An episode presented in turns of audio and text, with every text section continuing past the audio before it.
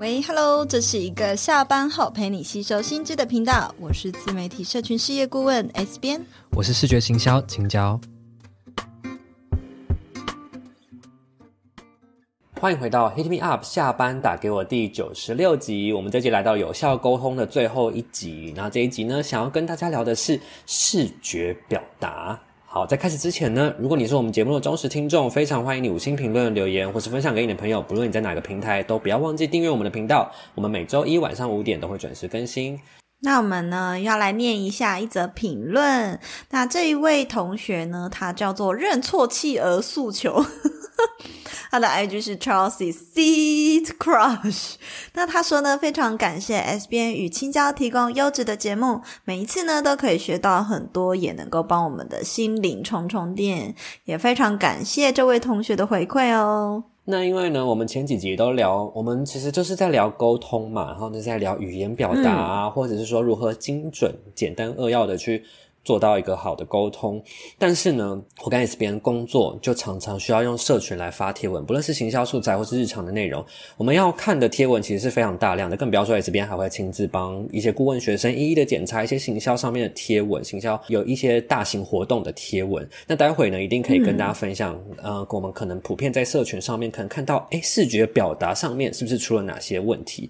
呃，因为呢，我们前几集都在聊沟通嘛，都是在讲语言，但是其实这一集呢，我想我们想要延伸。升到的是视觉表达这个层面上，举凡呢，像大家工作的时候可能会有简报，甚至是你在路上可能会看到海报、传单，还有之前有一阵子很红的选举看板，其实呢，它都算在视觉表达这个范畴里面。那我觉得它完全完完全全符合，就是沟通的这个大的题干里面，视觉表达就是其中一点。所以这一集呢，我们会聚焦在、呃 Instagram 的贴文上面来聊。那首先呢，我想要先来问问 S 边说，你在 IG 上面贴文常见的一些视觉表达的问题，有没有一些 overall 的一些很常见的大家都会犯的问题是什么？整体最大的问题是，通常大家在做图的时候没有考量到整体你的版面，或者是说他觉得他考量到了，但实际上他搞错技巧或搞错方向。就是我常看到一个账号里面，他可能会用了很多明明都是橘色。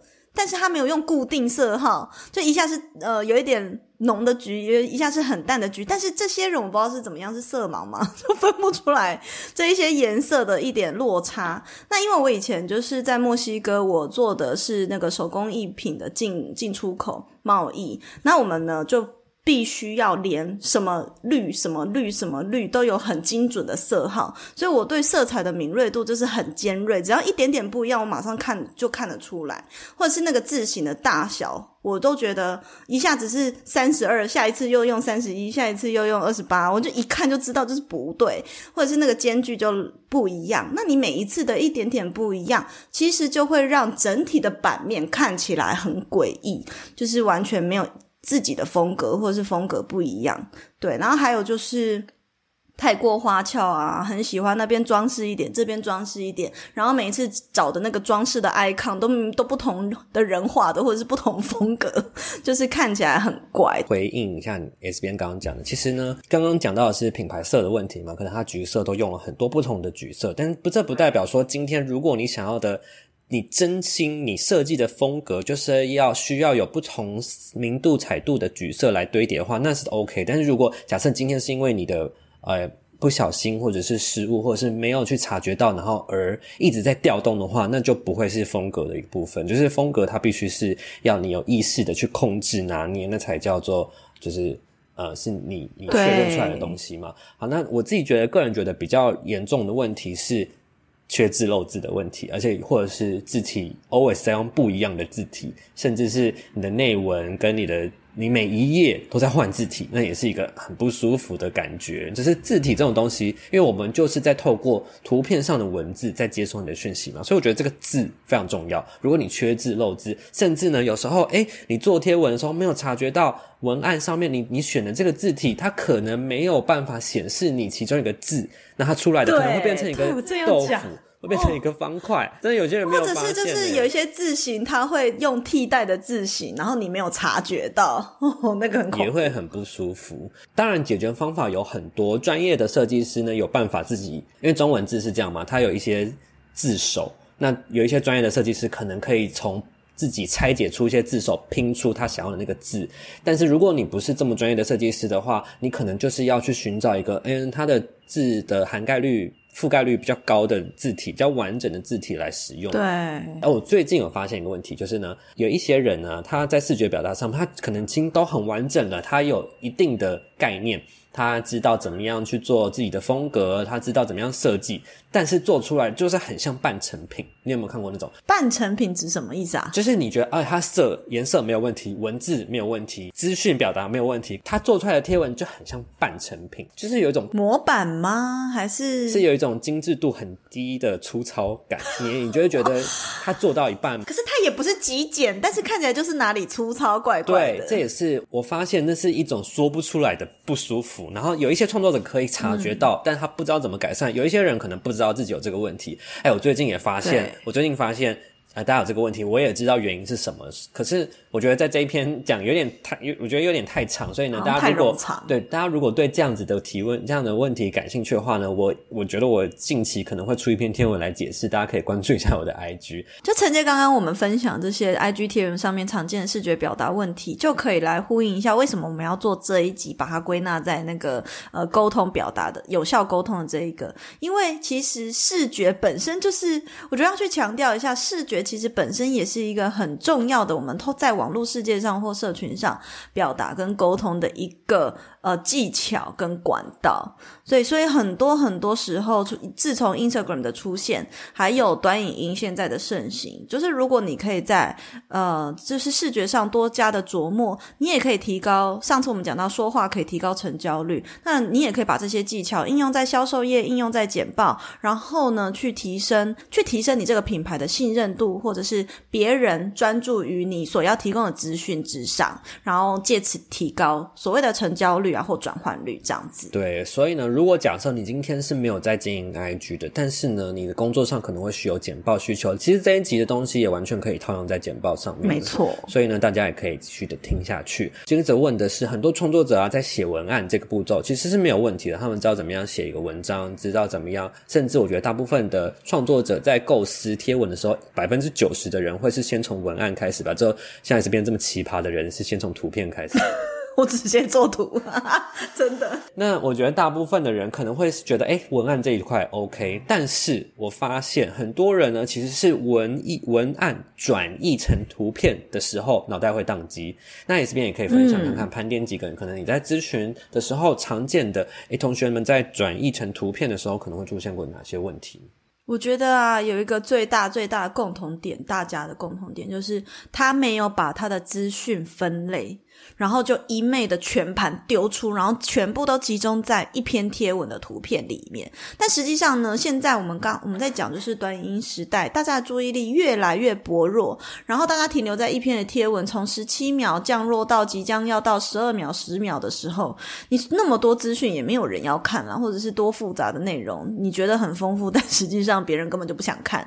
所以我觉得呢，很重要是这些创作者在文案上。无论是不是文案上或者是图片上，最大问题是没有把资讯分类，很有可能他要提供的一篇贴文里面的内容，其实可以拆成五篇贴文的，所以。状况呢，在作图上就会有一个很大的问题，是什么都想讲，然后可能因为 IG 一篇贴文你也只能放十张图片嘛，所以你全部都把它塞好塞满的时候，就会造成资讯负荷以及所谓的视觉负荷。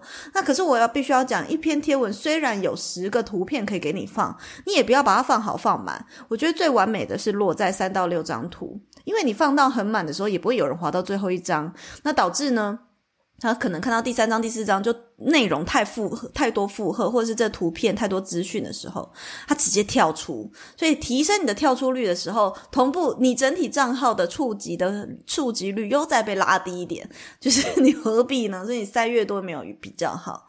那所以说，呃，比较大问题就是这个不知道如何抓重点。然后以及不晓得我写的这么长的一篇文案里，到底如何截取里面的资讯去做成图片，以及什么东西是要引导大家放在往下继续看更多的。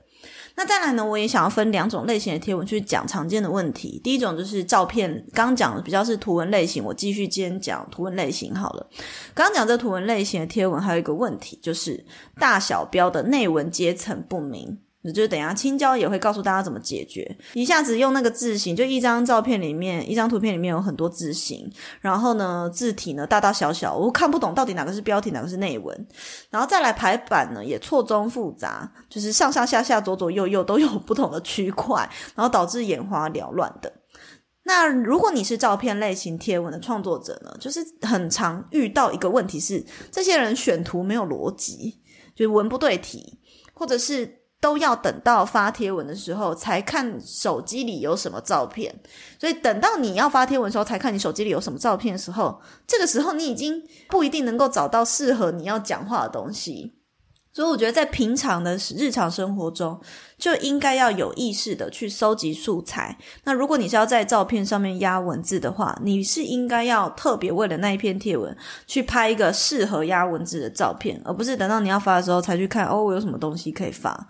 所以就是在视觉上，就在大家常见的问题是这个部分。嗯，没错。还有一些人可能会是装饰性的元素多过于文字重点，你可能会把焦点都落在那些。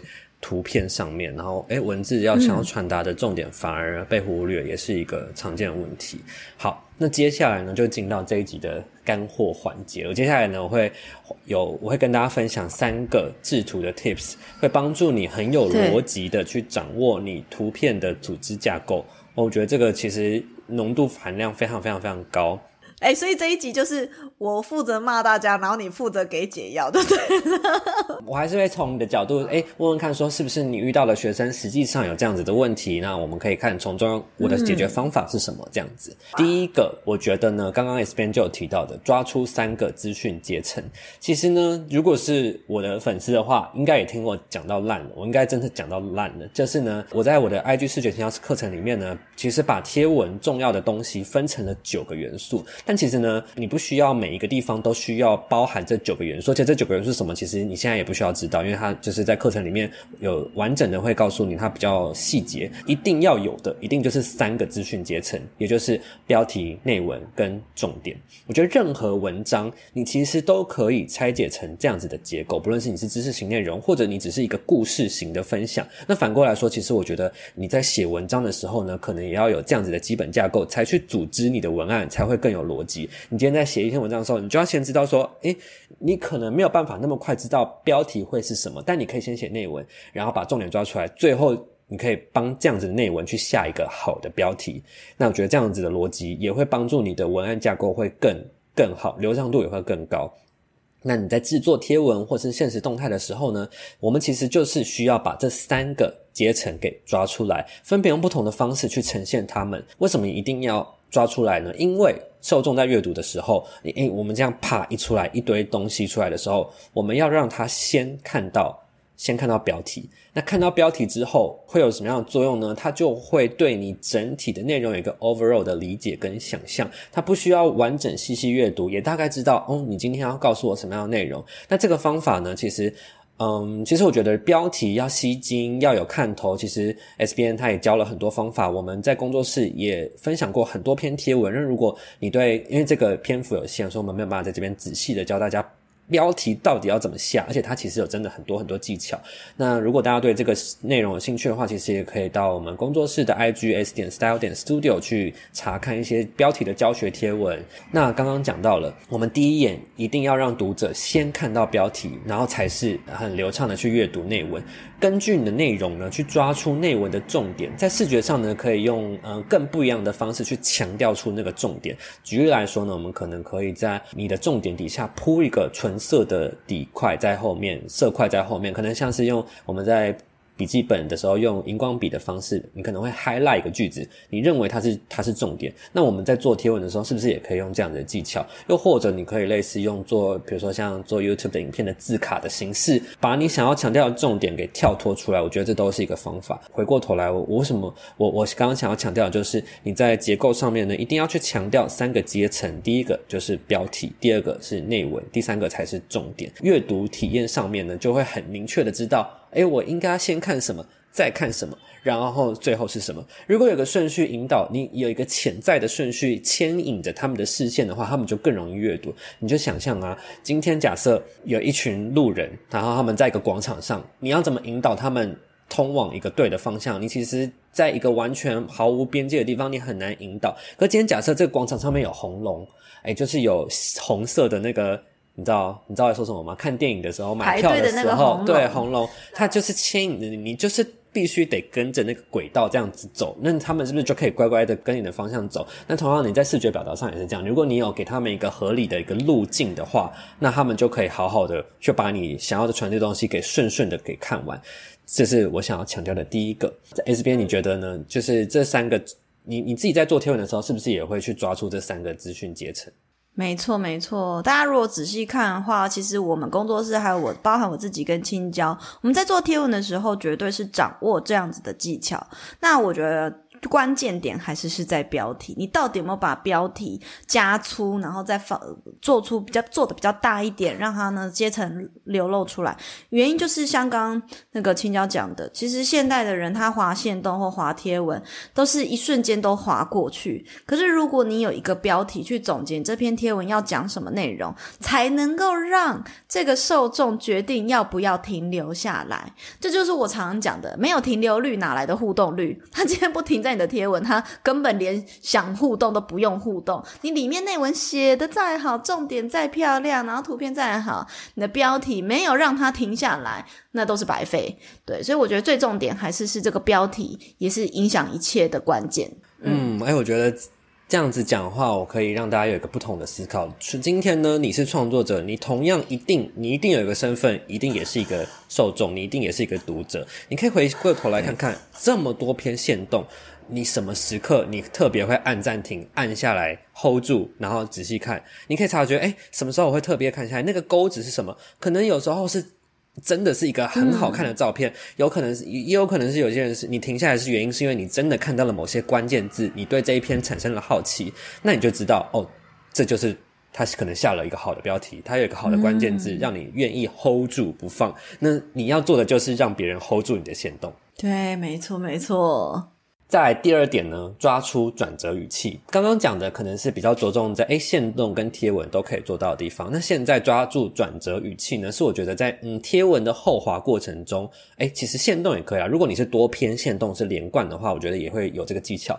我觉得有时候你在看，嗯，我我看有些创作者制作贴文，然后我会往后滑的过程中，会突然觉得诶明显很不顺畅，觉得哪里卡卡的，或是嗯你其实没有想要继续看下去的欲望。就像刚刚 S 编讲的，不是每个人。都愿意滑到最后嘛？甚至你可能有些人滑到第二篇，你就觉得啊，我不想看了。我觉得这就是因为呢，你在制作贴文的时候，没有特别抓出文案之中的转折语气结构来呈现。哎，这边你觉得转折语气有哪些？我不知道哎、欸，就是真的假的？哦，所以然而对。这这类型，对对对，我觉得大家也可以先想想看，我等一下会再举一些例子给大家听，你们听听看，你们你想想看，你常见的转折会有哪些？好，我觉得大家如果在看影集，或者你，我觉得动画，甚至是动画更常有这样子的操作方式，就是它总是让剧情断在一个情绪很高昂的地方，让人心八点档，对，让人心很痒，很想继续看下去。原因就是因为他们抓住了一个很好的技巧，就是停在剧情的转折点。就是可能是，哎、欸，你突然开门发现，发现？你老公跟小三躺在床上，噔噔进广告。到底发生什么事情？到底那个人是谁？好，下集待续的概念啦。同理呢，我们在制作贴文的时候呢，也可以适当运用此技巧。文案结构上面，你一定会有一些转折，或者是你一定有一些要揭露的事情。那我觉得这就是很好的地方，你可以把它特别抓出来，在文案上、图片上面可以去。呃，用刚刚那种下集带去的方式呈现，你可能必须得后滑到下页才可以揭晓答案。例如说，你可能在图片 A 上面最后提了一个问题，说：“那你知道，那你们知道为什么台湾人有百分之九十以上都不知道怎么怎么怎么吗？”然后呢，下一张图才揭露真实的原因。那这样子，你其实就会。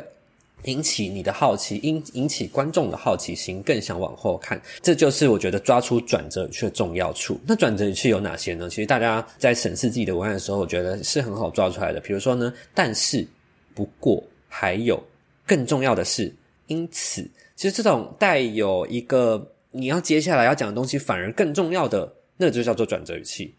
就是比如说，你今天有 A 句子加 B 句子，嗯、但是呢，中间加接了这个东西以后，你知道了 B 反而会更重要，那这个就是我们需要的结构。那在做图的时候呢，你就可以把 A 这段放在图一，然后呢，结束的时候就说，但是你知道吗？然后重点在 B，所以他是不是就不得不一直往后滑，一直去跟着你的 flow 去看你到底最后对，哎要跟我们说什么，要什么什么，然后最后你就不小心看完了。所以这就是为什么有些人的图片很想要被看完，有些人呢就觉得哦，我看到这边就够了，因为你这边就告诉我 A，这边告诉我答案啦，我干嘛还要后话呢？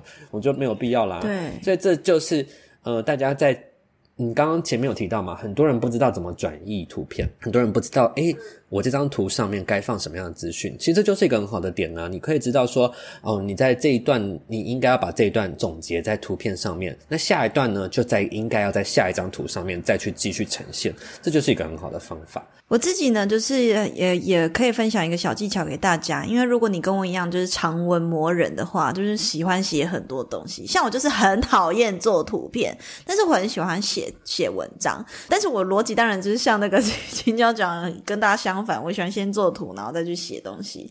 所以我会先做图，然后可能讲几个，就是 Q 出几个我接下来想要分享这个事情或这个故事的重点，然后用转折语气，就是未完待续的感觉。就是如果你想要看更多，请见下方文案。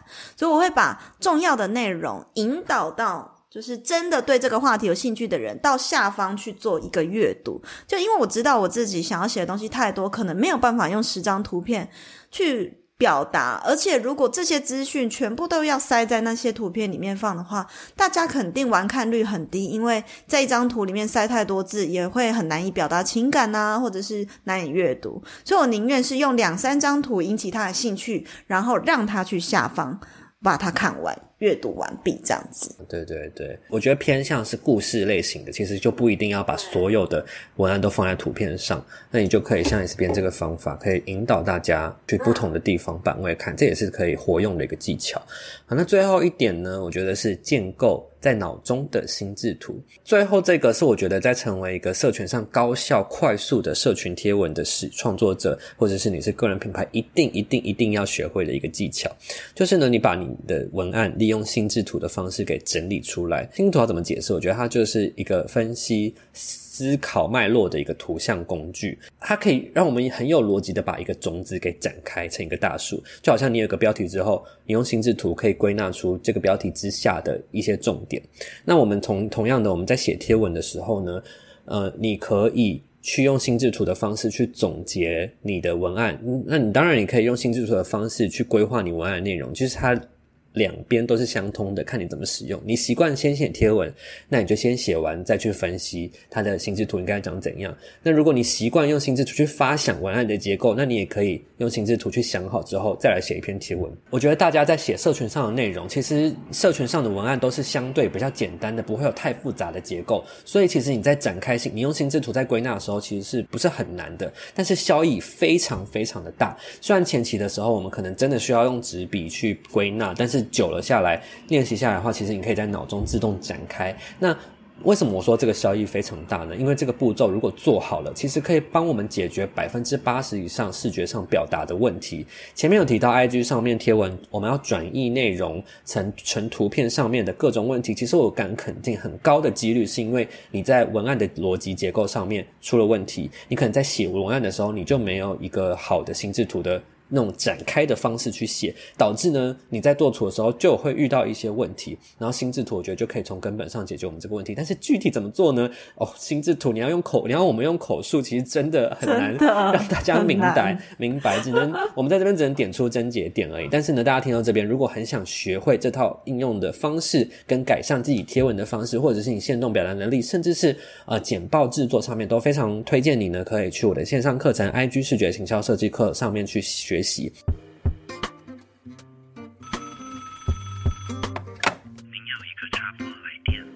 我其实呢有安排一整个章节，是从零告诉你贴文里面应该要有的九大元素，缺一不可的元素有哪些？然后还有告诉你说，文字排版上面的一个核心的基础要领。其实你学会这个基础要领，什么样的排版都难不倒你。你只要有这个基础要领之后，排版上面你怎么动都是合理的。那再到文案转移到图片必学的，我刚刚讲的心智图的分析方式，都是在这门课中会很详细的教学。而且呢，我我觉得我做到一点，就是我有提供非常多元的案例。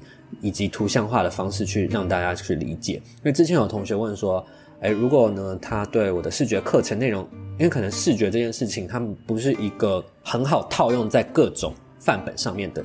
的东西，你可能需要一些练习。嗯、那所以呢，他可能对课程上面真的有一些不理解，不知道怎么应用在自己的实际的层面上面。但是呢，我们的线上课程这个平台啊，它其实就是可以针对你每一堂课去做发言，甚至是缴交作业，你要上传图片都没有问题，而且都会由我来亲自回答大家。所以呢，大家如果对这一门课有兴趣的话呢，都非常欢迎您点击下方的链接，那去试听我们的 IG 视学行销设计课的免费迷你课程，再决定要不要加入哦。好，而且呢，就是这个课程里面那个青椒还有做很多那个什么限动排版神器送给大家，就是也有一些小作业，如果你希望是青教帮你看的话，也可以随时跟老师提问哦。没错，好，那我们这四集呢，从视觉上面的问，呃，从沟通上面的问题，我们看到的一些在职场上，然后在朋友之间的问题，一直到哎，怎么样精准扼要的去表达沟通，我们用《单沟通》这本书来跟大家分享之外呢。第三集呢，我们用到的是说话之致富，要怎么样真实的跟人家做连接，然后有一个好的沟通，然后怎么样有存人脉，然后呃去跟大家分享这件事情。最后呢，来到了视觉表达这个层面上面。那所以呢，如果你对这四集有任何的想法，有任何的内容想要 feedback 给我们的话，都非常欢迎你五星评论留言告诉我们。那我们下期再见喽，拜拜，拜拜。